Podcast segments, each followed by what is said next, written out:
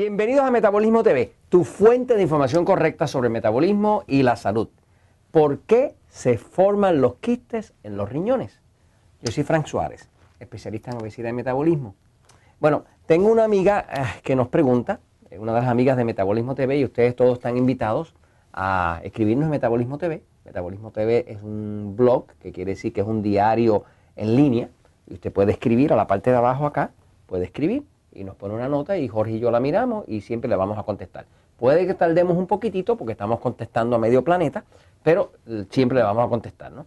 Este, eh, esta amiga, ella se llama Nancy y nos dice, eh, hola Frank, me gustaría que explicaras en un video por qué se forman los quistes en los riñones, ya que mi doctor me dice que desconoce la causa.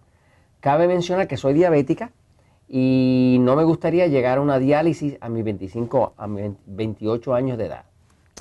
Eh, espero su respuesta. Bueno, ok. Eh, vamos a hablar de los quistes y qué los forman, ¿no? Este, eh, voy a la pizarra un momentito y voy a traer nuevamente un tema que he hablado con bastante repetición es un tema bien importante que es el tema de la influencia del sistema nervioso. Sistema nervioso, ¿ok? Ok. De la forma que funciona el cuerpo, ¿no?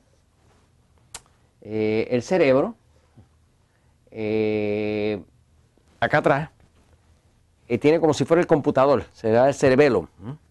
y por aquí baja una cablería,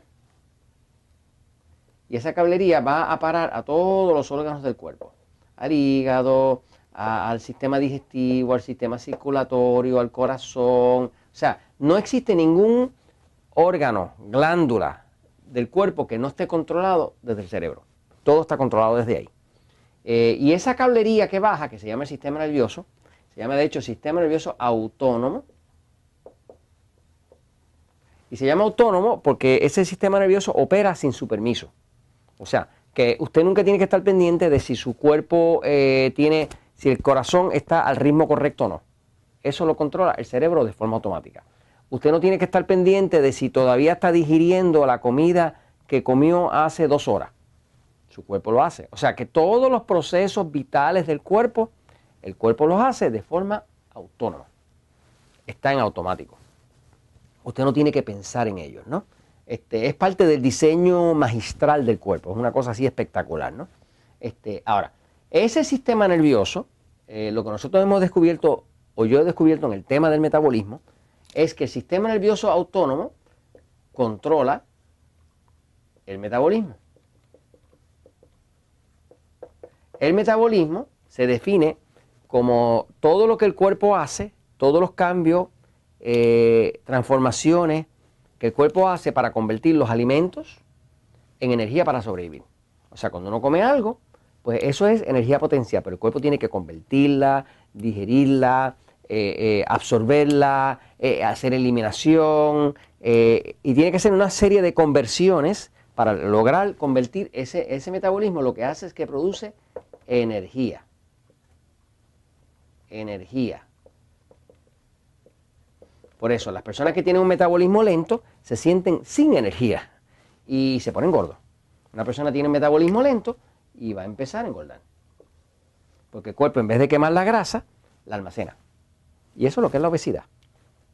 Ahora, esa eh, energía, ¿verdad? Eh, tiene, como todas las energías, tiene que tener una cierta eh, cantidad y tiene que tener una cierta velocidad. En la vida, todo tiene cantidades y velocidades. Por ejemplo, eh, eh, un cuerpo puede pesar 100 libras, 200 libras, 300 libras todavía está pudiendo caminar bien. Ya llega a las 400, a las 500, a las 600, ya no puede caminar. O sea, que la energía y todo lo que pasa con el cuerpo tiene mucho que ver con la cantidad. Eh, la grasa que se acumula en el cuerpo no es otra cosa que energía almacenada. O sea, la grasa es energía almacenada. De hecho, si una persona ah, eh, bien gordita se quedara sin comer mucho tiempo, pues sobrevive más sobrevive más tiempo que una persona delgada, porque tiene más energía almacenada para el cuerpo absorber, ¿no? O sea, la grasa es energía almacenada. Ahora, la energía que produce el metabolismo tiene que tener una cantidad correcta, que sería una cantidad que no es ni mucha ni poca. Y tiene que tener una velocidad a la que se produce esa energía que no puede ser ni muy rápida ni muy lenta. O sea que para que la energía sea saludable, tiene que tener una cantidad óptima y tiene que tener una velocidad óptima. Ahora, ¿qué produce eh, los quistes en los riñones? Pues cuando un órgano o una glándula está produciendo quistes, quistes, pues un quiste es un, recrecimiento. Veámoslos aquí. Fíjese.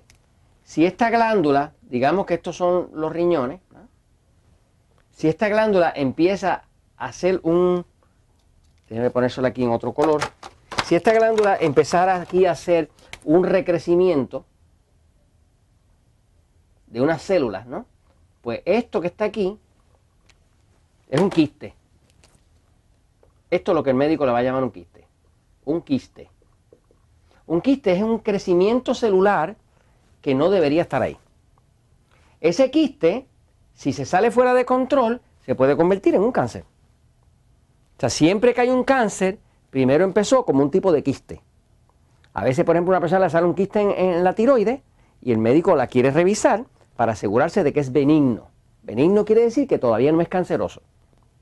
Pero si, si la cosa no se controla, puede pasar fácilmente de benigno y sigue creciendo y se pone maligno. Y entonces se convierte en un cáncer. Ahora, en, los riñones o en cualquier glándula del cuerpo, riñones, tiroides, eh, eh, cualquier glándula del cuerpo, eh, cuando sale un quiste, lo único que quiere decir es que la velocidad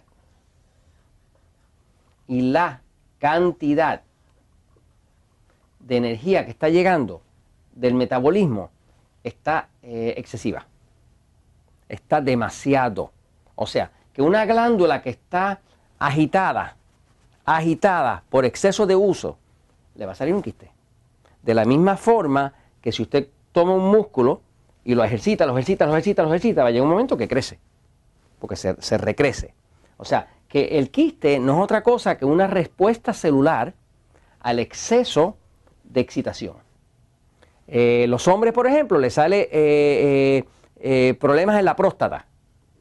y le sale mucho el problema en la próstata al hombre, sobre todo el hombre que tiene sistema nervioso excitado. Porque entonces el sistema nervioso envía demasiados impulsos hacia la próstata del hombre. En el caso de una persona que tiene diabetes como esta joven, pues básicamente tener ese quiste significa que esos riñones están trabajando a sobretiempo y están, tan estimulados que entonces están creando un quiste. Así que aquí lo que hay que hacer es controlar esa diabetes, que para eso les recomiendo la dieta 3x1 que está en este libro. Si lo hace, ese quiste debe dejar de crecer. Y esto se los comento, pues, porque la verdad siempre triunfa.